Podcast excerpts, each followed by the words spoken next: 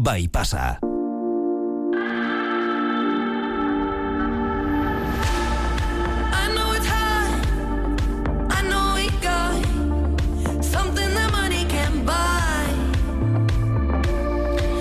Aloina beraz, arratsaldeon. Arratxaldeon olaia. Ben, osteguna da, eta gaurko eguna bai pasan izaten da bidaiatzeko eguna, baita eraikinei begira jartzeko, ez? Hori berandu xago egingo dugu, gure arkitekturaren tartean, baina e, zu aurreratu egingo zara eta lehioi begira jarri nahi duzu ala? Hori da, izan ere, e, azpeitiko erekin batek eman digu harreta, ikusi dugu erekinak berak lehioak dituela, teren esango duzen oski, erekin guztiek edo gehienek moduan baitu lehiakonek ere bai, baina lehioek oso bereziak dira. Eta ara, ze esaten daba kalean edo zein txokotan topatu dezakegula artea, ba, ba azpeiten ere bai. Xavier, gantzarain kulturaz kooperatibako kide, arratsaldeon. Arratxaldeon. Ben, azpeitean ikusi ditugun leio berezi batzuen aitzakian deitu zaitugu, guk bezala Bai. e, egin aldizu beste inork leio horiei buruzko galderaren bat. Bueno, jendeak ikusi dutenek, bai, beti galdetzen dute, zerbait. Nola, nolatan hori, e, zertzi den benetako lehioak, e, bueno, lago kontuak, bai, entzun ditugu. Zer dira, kultura zabaltzeko lehioak direla esan liteke? Bai, bai, esan liteke, bai. Azkenean da, bueno, ba, etxe bizitza baten etxaurre edo fatxada itxu batean e, jarri ditugun leio batzuk. Eta leiotik begirari direnek e, kulturarekin zerikusia dutela esan digute, baina nortzuk dira? badira eh, azpeitian antzerkiarekin nola baiteko lotura duen jendea. Izan duena, eh, edo orain daukana. E, Xaber, aipatu dugu e, leio sortutako leio batzuk direla, baina gozan argitzera, e, azpeitean non daude ze azki leio hauek, non dago eraikin hau? Ba, erekin hau dago soreazu auzoan eta dago soreazu antzokiaren atzeko aldean bezala. Eta, bueno, mm, kontua da, eh, iaz ba, berroi urte bete zirela azpeitian Euskal Antzerki topaketak eh, antolatzen hasi zirenetik, eta pixkat urte urren horren arira, edo hori, hori baliatuz, ba, proposamena egin genuen, eh, hori antzokiaren atzean, eh, fatxada itxu horretan eh, zea egiteko. eh, trampantojo hori Hori da. E, em, atentzia eman dugu, fatxada itxu horretan, egin duzuen trampantojo horretan, badaela benetakoa den zerbait. Alegia, leioen markoa benetakoa da. Bai, bai, e, zeak, e, markoak eta zeak, e, kontrabentanak benetakoak dira. Hau da, e, egurrezkoak dira, enkargatu genizkion zea, arostegi bati, e, pixkat egin genuen izan zen etxeak aurrea aldera eta atzea aldera dauzkan e, leioak e, hartu eredu bezala, eta horiek imitatuz, ahalik eta zehatzen imitatuz, bai koloreak eta bai neurriak, ba eskatu markoak eta kontrabentanak egiteko arostegi bati, eta gero leio hoien barruan, marko hoien barruan jarri ditugu e, aktoreen argazkiak. Bai, ze trampantojoa benetan ongi dago eginda eta horri bile ginen argazkian zoom egin nahian, eh, esaten genuela, Bai. zer da egitazkoa eta zer e, gezurretazkoa. Horrela Bai, bile da bai, jende bai. gehiago ez, uste dugu. Bai, bai, batzuk eh, adibidez esan ziguten, e, utzi egin dizkizueten leioak zuek hor argazkia jartzeko, eta batzuek uste zuten, bueno, aurretik bazeudela hor leioak, baina ez, atxada itxua zen eta dena da, dena da, zea, asmatua, nola baita. E, zuek sorturiko hoiek e, ongi zenbat, zenbatuak izango dituzue, zenbat dira guztira? Ba, amabost dira, eta, bueno, azkenean da, e, hori lehen esan dizuedan bezala, aurrera eta atzera zeuden e, dauden leioak hartu, eta hoien neurriko, zera, berdina egitea, bost pixu dauzka, eta bakoitzean hiru hiru leio atera ditugu, eta, bueno, guztira amabost leio dira, bai. Eta nork margotu ditu, barruan agertzen diren protagonista horiek? Ez, ez daude margotuta, argazkiak, Argazkiak dira. Argazkiak dira. Bai, eta bai, bai. argazkia nork atera du? Ba, jende diferentea ibili da argazkiak ateratzen, baina batez ere Alberto Beloki ibili da, e, bueno, hemen azpitiko argazkilari bat, e, gure lankidea, eta, eta bera ibili da batez ere argazkiak ateratzen. Eta proiektua bera aurrera eramatea zer izan da oso lan nekeza, e, lehioak diseinatu, e, gero argazki horiek hor jarri, ez dakite lan nolako izan da? Bai, bueno, bai lanak eukitu fase diferenteak bezala, alde batetik hasieran gehiago zen diseinatzea, gaia aukeratu genuenean, eta nolabait, bueno, hor zer egin nahi genuen, diseinatzen joatea. Gero ja, ba, ba eskatzea arostegiari egiteko hoiek, bitartean argazkiak ateratzen joatea, ba, ba gizu, jendeari deitu, egun batean geratu, argazkiak atera, ondo dela ikusi, e, hoiek ere ikutu batzuetan, eta gero baia dena montatzen joatea ja izan zen azken, azkeneko, zera ez, azkeneko fasea. Azken urratxo gatik ere galdetu nahi genizun, e, zintzilik aldamio batekin, nola moldatu zare, zarete instalazio egiteko? Ez, bueno, etorri ziren e, eta igo ziren ze hauetako batekin, e, e, nola ditzen zaie. E, elebadora horietako batekin. Bai, hori da, hori da, elebadora hauetako batekin igo ziren, eta horiekin ibili ziren jartzen. Gukuresia ere badugu e, lehioen ateak edo gaztelaniaz kontrabentana deitzen diagunak e, batzuk zabal-zabalik ageri dira, beste batzuk pixka bat itxiagoak. Horiek zer dira, estatiko mantendu dituzuenak, ala ez dakite guraldiaren arabera batean baten bat itxi daiteken? Ez, ez, ez, oiek ez daude danak, bai, hori pizkatzen joku bat, jokua dago baita ere, e, bueno, ba, horra gertzen diren aktoreak ere, ba, batzuk daude gora begira, beste batzuk bera, edo aldamenera, edo berain artean ere, joku dago eta eta leio ate hoiekin ere ba jokua egin genuen ba batzuk era bat irekita daude beste batzuk alde bateko etxita daukate, eta bueno, baina ez dena, dena dago hmm. nahiko finko eta nahiko ondo jarrita. Eta eraikinaren kolorea, gorri-gorri hori, horrelakoa zen, asiratik bai, Hori bai, hori, hori aurretik horrelakoa zen. Etxe, etxe hortan, bueno, bada denbora pixka bat, etxe horietako ekin harremanetan jarri ginela, eta esan genien, e, bueno, e, baregen eukala, gogoa, fatxaga itxu horretan zerbait egiteko, eta bueno, garai hartan zantzi duten berritzeko zeukatela eta eta bueno, berritu zuten eta kolore hori eman zioten, baina hori ez da gure kontua, hori beraien erabakia izan zen. Baina egia esan ondo etorri zaigu, gero ni kontraste pixka bat emateko zeleioak zuriak eta urdin argiak edo dira, eta eta bueno, kontrastea egiten du gorri ilun horrekin. Eta hasiera batean e, geratzeko etorri dira, ala zein da asmoa? Bai, bueno, berez bai. A ber, guk hau egin dugu azpitiko udalarekin elgarlanean, beraiek esan ziguten aurten diru bat zegoela nolabait kale artea edo muralismoa edo nahi bezala deitu hortarako eta eta orduan bueno gurea izan da gehiago alderdi artistikoa edo lantzea eta beraien ardura izan da ba etxipikoekin bildu hitzarmen bat sinatu eta eta bueno, ba, seguruak eta holako kontuak bereien bereien zea izan dira, bereien lana eta e, uste dut okarrezpanago amar bat urterako hitzarmena sinatu zutela, bost urtera berrikusteko aukerarekin. Eta bizilagunak... Baina, bai, pixka, bat, pixka baterako horrego. da. Demora badugu lazpeitira gerturatu eta lehio hauek bai. Eh, ikusteko, bizilagunek zer esan dizuete?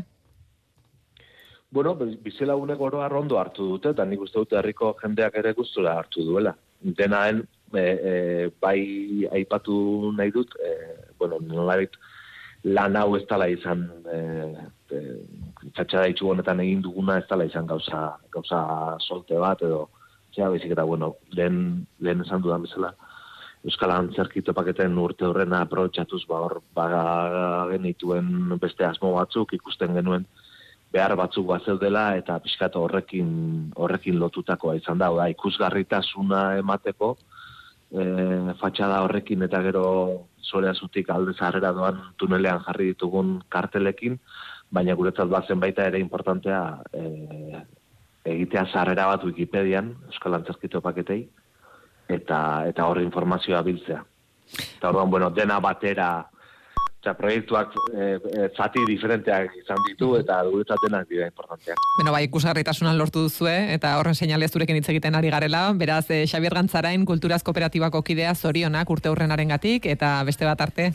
Bai, ezkerrik asko.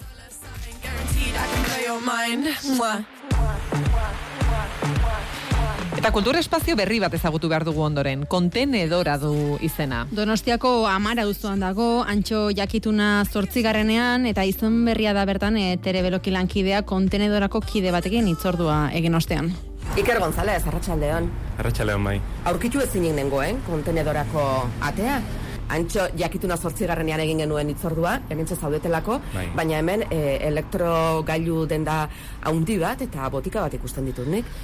Bai, egia da nolabait garela ba, irian azpian, ez? Esan daiteke, osea, ez gaude oso, oso visible, baina bueno, horrek bai beste xarma bat ematia, ez dakit nola, nola esan. Underground izaera. Bai, horrelak ez ze, osea, kontzeptu ba berez hor dago den guztin, ez? Eta horrek esan nahi du, elektrogailu denda honen e, atearen ondoan, badagola alboan, beste ate txiki bat, bertako biltegirako bidea izan zitekena, Bai. baina ez, e, hortxe jarri duzu gezigorri bat esanez, hor dagoela kontenedora, kultura kontenedora. Bai, ala da. Kontzeptu ba hoi da, osea, nolabait izatia e, kontenedore baten antzekoa e, non kulturak arlo diferenteko esparru diferentak bere, bere espazioa hor e, bizitzeko eta koexistitzeko, ez? Hoi da. Sartuko gara, zuen Noski, bai, edukiontzia? bai, bai, mesedez. Eta jakina, underground eh, espazio honetara joateko, eskilara batzutan bera egin behar da. Eta maniki batek egiten du harrera, susto txiki bat ere eman dit. Bueno, hemen dazkeu gure, osea, gure taldekide batzuen lanak jarrita, eta nola baita emate gue, ba, espazioari, ez dakit, nola baiteko identitate bat, eta baita ere, ez dakit, berotasun bat, ez? Bai. Maniki hau ez dago erakusleio batean bezala, baizik eta era, margotuta, Bai. propio norbaitek horrela margotuta, inguruan kuadro mordoska daude, Mhm. oso era ezberdinekoak, denak dira taldekideak egindakoak. E, bai, gehien bat bai. Beti da gure artean no, izan doa elementu eksperimentaloi ez orduan, karo. E, bai, erlako lan asko dake, ba, bai, ez dakit punto experimental edo, edo ere aldatzaio. Arte galeriatik ere badu zerbait beraz, kontenedorak? Galeria formaletik esatezu. Ez dakit ba, sartu eta artelanak daude, ikusgai? Bai, baino, baino, osea, ez da berez, e, osea, gure kontzeptu ba ez da galeria, galeria tradizional edo elitista baten kontzeptu ba baizik eta ez da ze e, urbano gua, ez? Jendetikan gertuo da ona. Berez, e, kontenedoran helburutako bat zan nolabait artia eta jendia hurbiltzia, ez? Ez aldentzia batzutan emateu, e, ez dakit dagoela e, esfortzu bat aldentzeko, baina gauza da urbiltzia bi kontzeptu. Sorkuntza kontzeptu modun eta jendia, ez? Orduan bi kontzeptu lotzeko. hoi da. Eta hau ez da utxetik eh, sortu. Mm, utxetik ez, osan, bueno, taliki batzuk zetozen beste kolektibo batetik distopia mutante e, nola bai saiatzea betetzen, ba, bere garaian zehor, zeon behar bat utxuna betetzia musikarko bateze e, konkretuki, eta kontenedora izan dua, ba, hoi ekstrapolatzia beste arte edo beste disiplina batzuta, ez? Baina berez, sorkuntzan kontzeptua berdina da bitan distopian eta eta kontenedoran. Arte galeria txiki baten tankera hartu diodan e, korridore hau egin dugu, e, ate honetatik aurrera, hemen sartzen gara ia edukiontzian bete-betean, kontenedoran, Bai, bai, hoi da, aurrea. Eta hemen ez da zergatik, baina goiko elektrodendaren hainbateko espazioa dago. Ia, Bai. jarri Bai. duzue taberna tankera duen mostradore bat, mai bat dago erdi erdian, proiektore batekin, zerbait hartuz edo, edo zerbait eginez egoteko beste txoko bat ere bai, eta e, oso underground izanagatik espazio hau argia da, kanpokaldeko patio batera ematen duelako, eta izu, zen magnolioa dago patio Bai, honetan? bai, bai, ikusteko modukoa da, eh, osea... Horrek itzala egingo du? Bai, bai, bai. E, ea udaraldea e, horrek ematen guz, ez dakit joku gehiago, ba, ez dakit bere ingurunez, ez eh. Bai, lorategi moduko Bai, espazio bai, bat bai, eh, baduzue gainera, behar bada oraindik ez duzu gehiagik gozatu, negu neguan etorri zaretelako. Bai, oso denba gutxi da mekigu, osea, e, abendutikan aurrea, abenduna ziginean orduan bi hilabete damazkiu besteik ez. Eta, bai, osea, asko gehatzea guendikan expanditzeko eta eta deskubritzeko ez. San Sebastianetan antolatu zenuten e, elektro danborradak eman zigun e, atentzioa. Non Bai. egin zenuten, kalera atera zineten, ala, hemen azpi Hemen honetan. bertan, bai, hemen bertan espazio honetan egin genuen e, etorri zian bi musikari lokal eta danborra da izaten normalen oso e, agresiboa eta oso tradizionala militarra ez, eta hemengoa izan zen, ba, ez dakit, elektronikara eraman da hori, tekstura diferentek eta, ez dakit, dinamika gehiago. Eta bai gustoko genuen ideia hoi, eta hemen ba, montau genuen eszenatoki hoi. jendea torri zen entzutera eta ikustera. Mm, bai, bai, bai. Ze ona nor etor liteke? Nolabait ere artelanen bat egin erakutsi nahi duena, ala hoiek ikustera etor liteken eh, publikoa ere bai? Bai, a ber, berez, gu mundu guztiantzako gaude e, nolabait irekia batez ere, osea, sorkuntzarluan e, edo zeinek bere sorkuntza proiektu bali mauka eta interesa bali madu nolabait hoi sustatzeko edo erakusteko edo mm, ez dakit, elkarbanatzeko beste artisatzekin influenziain edo jaso ez. E, orduan, espazio hau hortako da, osasen nahi e, artia muitzeko eta jendia e, urbiltzeko nola baita artian arluan. Ez, ez bakarren artian, osa baitare gauza batzukin ditxeu artetik kanpo, osa gehiago esparru sozialean, ez? Adibidez?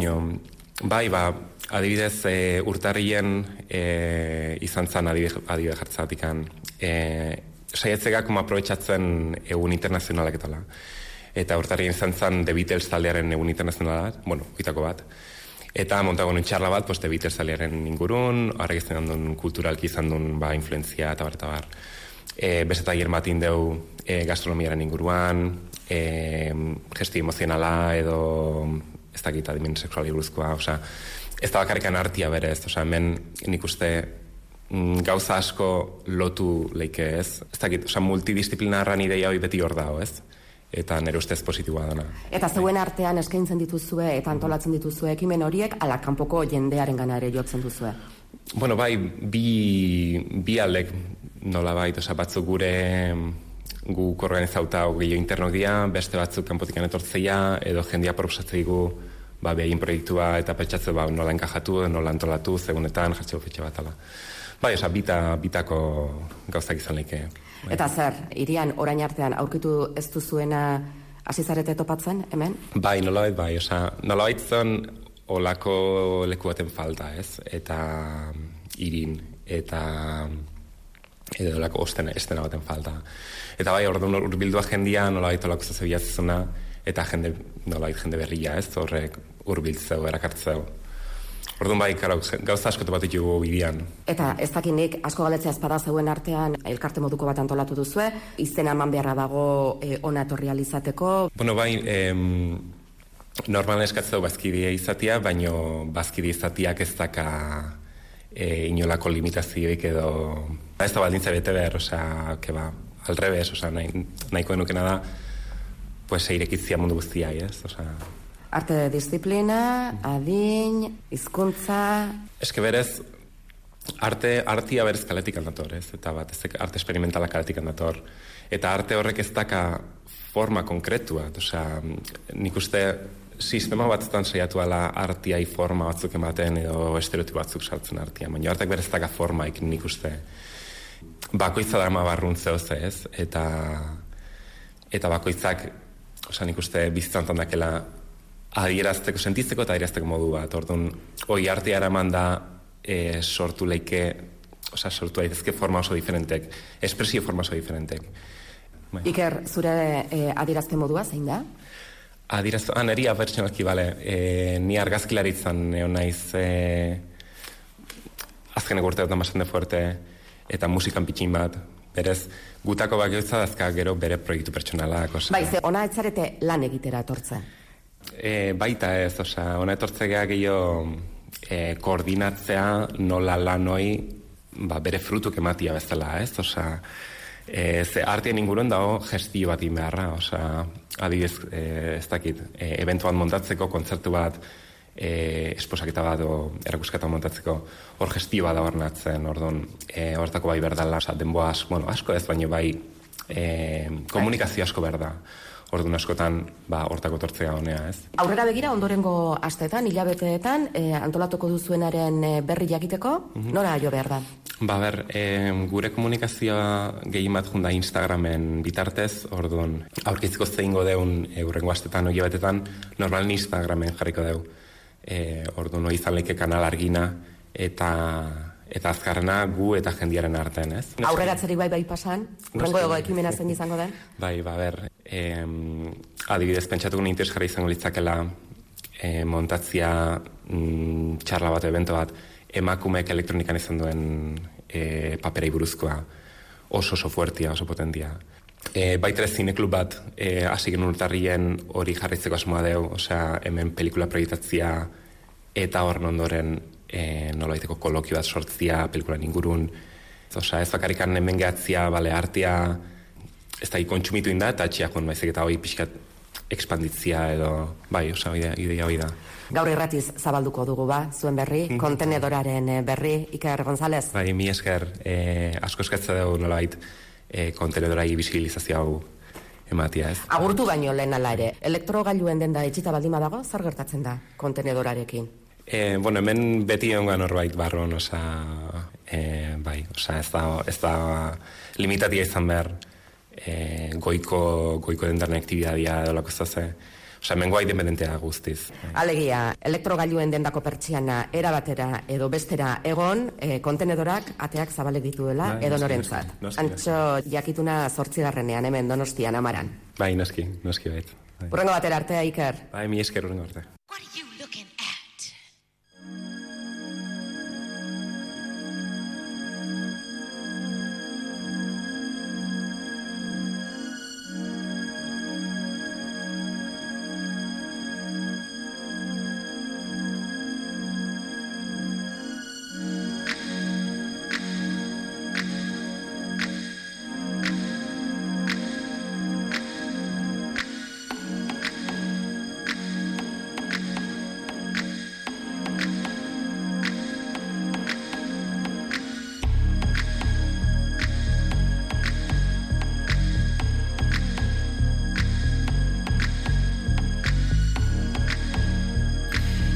Kontenedoratik Donostiako kontadoresera joango gara datozen minutuetan eta lotura egiteko kantu hau erabili behar genuen aloina. Madonna ari gara entzuten, izan ere, badakigu orain berriro biran dagoela The Celebration Tourarekin, berrogei urteko ibilbide musikalaren errepasoa egingo du kontzertuetan, eta Espainiar Estatuan zortzi urte igaro baditu ere kontzertu bat bera ere eman gabe, aurten Bartzelonan izango da, zararen batean, eta bertan egongo da, ba, Madonnaren kan- kontzertuaz gozatzeko aukera. Eta guk, berrogei urte horietan sortutako milaka eta milaka kantotatik zein aukeratu dugun, ba, Madonnaren Vogue abestia, laurogeita mar garren amarkan sortu zuen kantua, aurretik egon bazegoen Vogue mugimendua, baina foku nagusitik oso aldenduta eta Madonak kantu hau kaleratu ostean hasi zen gutxinaka mugimendua gehiago biztaratzen, eta gure artera egia da, ba, izena eta mugimendua bera duela oso gutxi hasi dela aipatzen, bada, hain justu oraintxe, Donostiako kontadoresen ikastaro bat ari dira eskaintzen Vogue ginari buruz, eta aurreko asteburuan eskaini zuten lehenengoa, aste honetan bigarren saioa bihar, ostiralean, eta ez zilarumaten izango da. Eta gureta hurbiltzeko prest azaldu da asteburuetan amaraunako kidea den, bainat uri batxe barria, arratsaldeon bainat. Arratxaldeon. Gustoko alduzuzuk, guk aukeratu dugun Madonaren Vogue abestia? Beno, entzun, nik ikastolan asteko egunen segida famatu hori abesti hori ikasi aurretik, bakizu, astelena, aste artea, aste azkena etxera. Ba hori ikasi aurretik, nila banekien Vogue abestiko beste segida hori. Nola ipatzen duen, Greta Garbo, Anne Monroe, Dietrich, ba, oixe, Barreratu abizi zenuen. beti. Hombre, noski. Esan dugu gurean orain hasi dela gehiago entzuten Vogue terminoa, baina argitu ezagun zer da. Beno, bok terminoak e, batzen ditu bi gauza oso interesgarri. E, alde batetik, e, pentsatu behar dugu, ziurrenik ere buruan baituzue, Egiptoko hieroglifiko horiek nola edukitzen dituzten gorputz jarrerain arraroak, hain linealak, ez egiten duten besoekin, hankekin, ba, hoixe alde batetik, eta beste alde batetik hartuko dugu bok aldizkari famatua, noski deno badakigu ze aldizkari den, moda aldizkari hau, ba bertako modeloek jartzen dituzten aurpegiak, zer egiten duten besoekin, jarrera orokorrean. Ba Egiptoko marrazki horiek eta Vogue aldizkariak biak hartu, biak batu, eta Vogue izeneko dantza estiloa lortuko dugu. Eta Vougaren eskutik doa Vougina? Bai, Vogue dantza, Voguina gauza bera direla esango dugu. Voguina agian zehatzago horrek esaten baitu e, badagoela ekintza hori ez. Zeo zertan gaude, dantzan ari gara, eta Voguina egiten ari gara. Zuk ere egiten duzu, ez dakit ikastaroren batean ikasi duzun, ala zure kabuz? Beno, e, nik arazoa daukat eta nire kabuz ezin duela ez ikasi. Saiatu nintzen pianoa ikasten eta ez dakit ez da zorionak zuri jotzen. Baina, zorte honekoa ni, ia aste ururo, ba, parranda botatzen dut, diskotekara noa eta entzun. Osea, diskotekara ez jun ligatzera, ez beste zertara. Diskoteka da, dantzarako toki aproposena eta aukera aproposena. Beraz, naz eta ondo edo gaizki iristen da gaueko une bat, akaso goizeko ordu biak irurak, non kontuz kendu nere paretik, ze ondo ala gaizki egin, baino bog egiten, bogina egiten hasiko naiz, eta arriskutsu ere izan daiteke. Beinat, e, bouga aipatuta ballroomak ere aipatu behar ditugu derrigorrez, e, bouk komunitatearen izaera nolako pixua du ballroom batek? Bai, ballroom kulturari hitz egiten dugunean, ba, bueno, bidaia egin behar dugu estatu batuetara, naiz eta hogei garren mende hasieran bere sortu, nik uste amarkada famatuenak borrun kulturan izan zirela irurogeita amar, laurogei amarkadak. E, ze motatako pertsonek hartzen zuten parte kultura honetan, ba, bereziki LGTB plus taldeko kide beltzak eta latinoak estatu batuetan. Em, egia da, asko asko zordiegula bereziki transpertsonei, e, haiek hasi baitzuten bol kultura hau. Orduan, garai hartan, pentsa dezakegu, ba, askotan etxetik alde egin behar izaten zutela, e, ez baitzuten, haien familiek ez baitzituzten onartzen, haien hortasuna zela Eta orduan haien artean batu egiten ziren, bildu egiten ziren, eta haien familia propioak sortzen zituzten. Akaso entzun izan duzu, ba hori aukeratutako familiaren mm kontzeptua. Familia hauek izen bat jasotzen zuten, e, etxeak izaten ziren, eta izen oso bereziak hartzen zituzten. Askotan moda etxeetatik, ba, kaso oso famatuak dira, eta izan ziren haien uh, garaien baita ere, House of Gucci, House of Balenciaga, House of San Logan, eta orduan etxe hauek, familia sortutako familia hauek bildu egiten ziren diskotekatan, klubetan, pasarela bat sortu eta haien artean lehiatu egiten ziren. Eta orduan sortu zen ballroom kultura ura. Guk irakurri dugu e, Beginners Runway eta Beginners Bow Fem edo dantza femeninoa ere irakasten direra ikastaron mota hauetan. Azaldu guzu zer dira bi termin horiek? Ba bai, oaintxe aipatu den bezala, lehiaketa horretan hainbat kategoria daude, eta segun eta ze aste urutan zoazen, kategoria ezberdinetan lehiatzen dira. Kategoria hauek izan daitezke, adibidez zuek aipatu duzuen, runway, hau, beginez runway, eh, hasi berrientzako runway, edo pasarela kategoria, non zuk erakutsi bar duzun, jarrera duzula, modelo bat izango bazina bezala pasarela horretan ibiltzeko. Batzutan daramazun soinean daramazun arropan e, fijatuko dira, eta horrek egingo zaitu ira irabazle edo ez, baino askotan garrantzitsuena jarrera izaten da. Besta kategoria batzuk akaso izaten dira face, aurpegia, edo hands, eskuak, eta horretan jartzen dute harreta irabazlean orden erabakitzeko.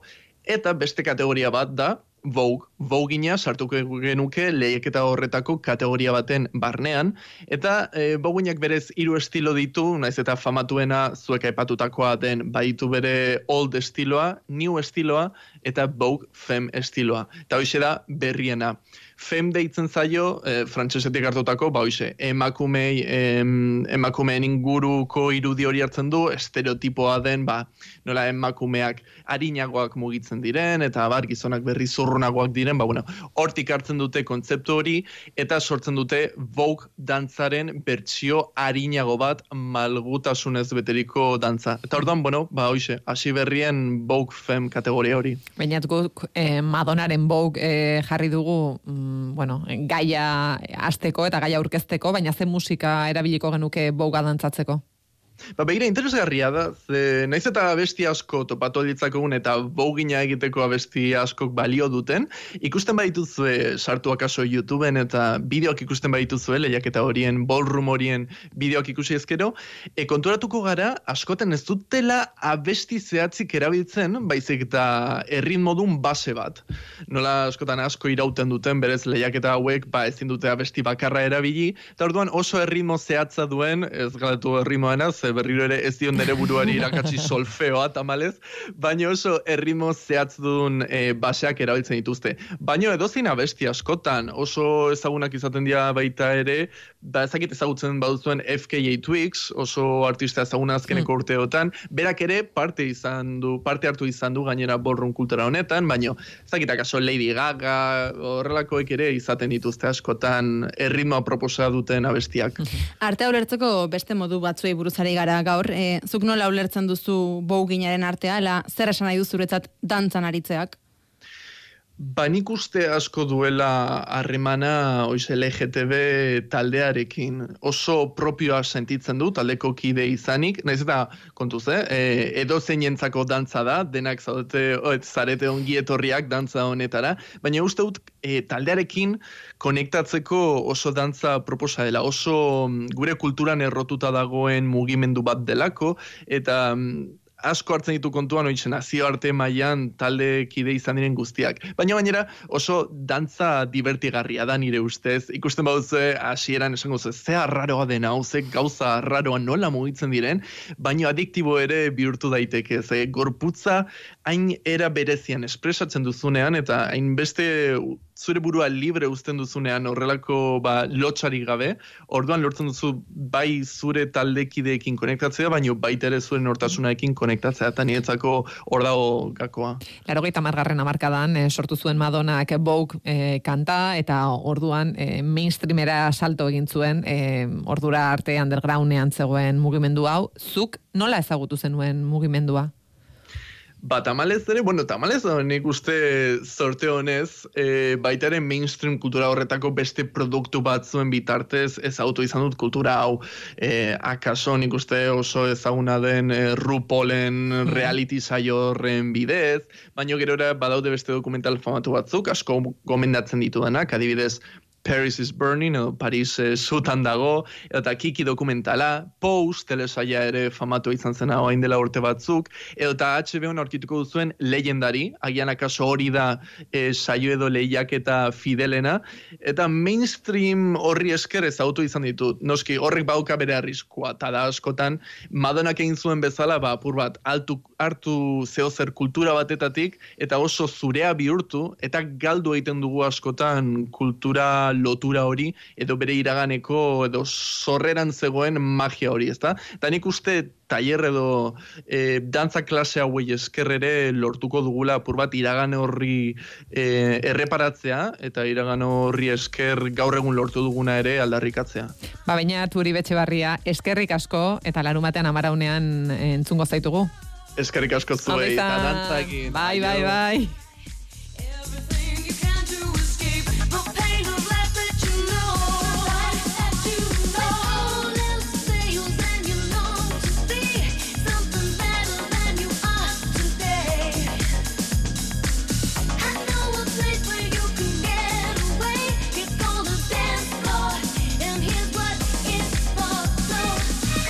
Eta Madonaren kantu honek bougari buruz eh, hitz egiteko aukera eman digun moduan, pasarela baterako ere balio dezakez. Esan dugu oraintxe hasi duela bira Madonak eta agian Parisko moda aste garo da, baina honezkero ez dakite okerazpa gaude Madonaren kantu hau uste dut ez dela entzun, baina izu. Oraindik ere badatoz beste batzuk eta agian Milanen entzungo dugu. Behar bada bai, eh, baina ziur eh, modaren historian erabili dela behin, baino gehiagotan, Jon Alkain, Ural Markako diseinatzailea, Arratsaldeon. Arratxaldeon. Zuk zer diozu, gogoratzen duzu, Madonna protagonista zen pasarelaren bat, eh, Pariseko moda aste honetan? Ba, orain arteak iten, oza, guantxo bertan burun esango banuke, ba, enun esango. Baina, segurazki baiet, azkenako bea bere garaietan hasi zanen, ba, be, pentsakerak eta musikakin bastante orain gotarra zan, ez? Oza, bastante privilegiauta zan, eta beti bere garaiko ketzian kanta asko representatzen zituen. Ordu nik uste, nola, hain bizionaria zan, nik uste pasarela maten, nik moain goazen aizenetako bat ematen agertuko zala. Zer ritmoak inda beti, azkenako, bastante kainera izan da, azkenako larrina del pop. E, Parisko moda astean e, egon den musikari buruz ez dugu galdetuko, baina e, bestela moda asteazuk jarraitu duzu, ezta? Bai, Zertzara, pelikula bat ikusten ariko bazina bezala, telebistan zuzeneko emisioa jarraitzen duenetakoa? Ba, segun zen ze desfile dan bai. Osa, gehien txunetan ez, eh? Gehien txunetan ari izaten lasaio hartu, momentu undanen ez ikusi, o kolap, beti interneten o kolapsa ditalako, porque aukerik ez dakat de momentu are hartzeko. Ordu, nahi izaten beti pixka pasatzeanen, lasa lasaian nik ikusi nire txen, bakarrik. Eta disfrutatu. Hori da. Eta punteak hartu, eta horrela, ze arte Bai, bai. ulertzeko beste modu batzuei buruz ari gara, e, Parixen benetako artelanak e, ikusi dira pasarelan, beti gertatzen den moduan. Ze iruditzen zaizu, maila eman dutela, ala espero zena bete dutela, edo zuk zer espero zenuen eta zer ikusi duzu Parisko modastean? Nik asko ikusiet, e, genero rolen asko aldak, alda, azpia bat gauz aldatu dituela. Baina, artia ikusteko eran, danak ez dia izan beti, ba, vanguardista, e, vanguardista ez, e, ezagititza esateko, ba, eskenako artian izaten bezala, re, reivindikatibua edo nola gauzak hain ezberdin zituen denan arten, batzuk zeuden asko pasadianak, artia behaien en, ikuspuntua asko representatu duela eta bastante performance hain duela desfile bertan, eta beste batzu daude, ba, bueno, bestuela hainbesteko show hain edo representazio handiekin, baina, bueno, beharen ulertzeko arte mota hori, bada, igual, bal, en, txibaz, pixka simplio. Hori galdu nahi genizun, ze askotan uste dugu ez, de, moda astetan agian e, ba, modeloak edo sortzen dituzten produktuak erakusteko tokia dela, baina hori izaten da benetan lehentasuna, ala gehiago da erakus leio hori e, marka horren e, izen ona e, horren markatzeko modu batzuk aipatu zuraintxe performanza, e, horrek gehiago balio du? Normalen bai, normalen pasarelak izatia marka bea, bai erakusteko inaldun gehiena, edo baita ba, markaren estatus hori pues, altua eramatia, ze pasarela baten bertan bai ikustezu nola en, tejidok eta nola prenobeak moitzeian, edo nola dauden bukatuta, edo más o menos beiratzea eta analizatea amatitu jendia. Normalen gero ja denda jute zanen edo pasareletan dauden gauza asko estia ikusten. Orduan, badakizu pasareletako show, handi, show gigante horrekin, eta nolako gauzak iteituen ikusita, bazkenako beharen markako estatus hori joiteue, geho performance handi join, edo geho gauzat eta iepila batetan fijatu. Eske apareliren, eske apareliren e, ikuskizun edo showak e, eman du esan handia oso birala bilakatu da, e, Kardashianetatik e, bueno, gaztenak dena, e, leoi jantzi aramanduelako, eta saretan bolo-bolo e, zabaldu dira txisteak horri buruz. Eske aparelirena iruditu zaizu esanguratsuena edo zu zeizenekin geratzen zara? Bai, nik eske aparil esango nuke. Ze, uste dela, marka bat, bueno, azkenen urtetan kehioz egiten hasi nahi, ze, hasiera baten zian asko komentzuten, baina azkenen eta meitzat segietena benetan benamoratzen dit, porque asko harri ez gateu. Ze bere pasareletan ikusituzun piezak azkenako struktura pila badake. Eta beti jokatzeu e, gorputzan, bai, ama, en, amorfoa hori izate ideia horrekin, ez? Zintura oso gerria, baina gero volumen asko dazke, bai, bai, petxun, bai, hanketan, azkenako pixkat distorsionatu iteguna realitatea. Eta eskapareli, boen bai, Parixene bai, representazio oso ona indu olako baten, ze azkenako peak artia en, irakurtzeu nik uste e, representazio ba, strukturak, arkitektura eta hori danak hildotzeu. Orduan, hortikan, struktura eta ba, en, paisaje hoetako ba, obra ien deitzeziana, ba, olako pia diteitu. Jon, zure marka asko zere txikiagoa da, eta ibilbidea hasi berri duzu, ural markaren eskutik, e, ezagutu gintu, zu, guk zu ezaguntu zintugun. E, zintugun, eta ez dakite, zuk estenaratzetan hau guztiak kontuan hartzen dituzun? Bai, normalen eh, nik egin nizai duten desfiletan, bai, izan dira bat abakaleran eskutik, edo guk hemengo, oain, oain dela lengurten ingenu bat desfile txosiki hori, ez? Baina nik beti normalen kontutan hartu nahi izatet, bai, e, modeloak nola jun duen, edo ze aktitudekin jun duen, da azkenako nola, nera ropa kolekzio eta bastante voluminosok eta bastante zentrikok dianez, nahi izatet, bai, jolastia, behaiek bai, modelo beak, bai, arropakin, jo behan. Orduan, normalenik nire modeloi esan izan diet. Ba, bera, hola egin eta hola egin. Ze azkenako detaiatutan nahi dut nola pasarela gigante horietan, ba, nola jokatzeitu den modelok, ze identidade esateien marka bakoitza jokatzeko, azkenako, porque hori da marka erakusteko edo jendia ulertarazteko ematean e, tipo telebista edo izpilu hau nena. Ze puntutan dago momentu honetan ural marka? Ba, oantxe bertan, ba, pixkatazten ari naiz, ba, ja urte beten ijoa markarekin, eta baita lokal batekin, osea, que, bueno, pixkanaka, pixkanaka goraka junberko dugu. Eta guk jarraituko dugu, esan duzu, Parixen momentu zuzenean egoteko aukerarik eh, ez duzu izan, baina iritsiko da, Jon. bai, bai, zehatu gintzatingo naiz. Jon, amaitzeko, eh, azkeneko gehi segunduetan, gomendiorik bai pasarela bat eh, ikusten dugunean, zertan fijatu bar gara bai ala bai? Asko fijatu nola modelo beak ze, oza, nolako representazioa egiteun, ez? modelo bakoitza ibiltzen nahi da bitarten, bai, bere mark, mm, representatzen nahi da marka bertan horren identidadia pixkate representatzen berdu. Azkara biltza poker face hori, seriotasun hori, ez, desfile askotan. Baina baude, segun ze desfile puntu asko, benetan esatibila jolasteko adibidez, margela eta hauetan. Beraz, jarreran, Jon Alkain, Uralmarkako diseinatzaile askerrik asko? Zuei.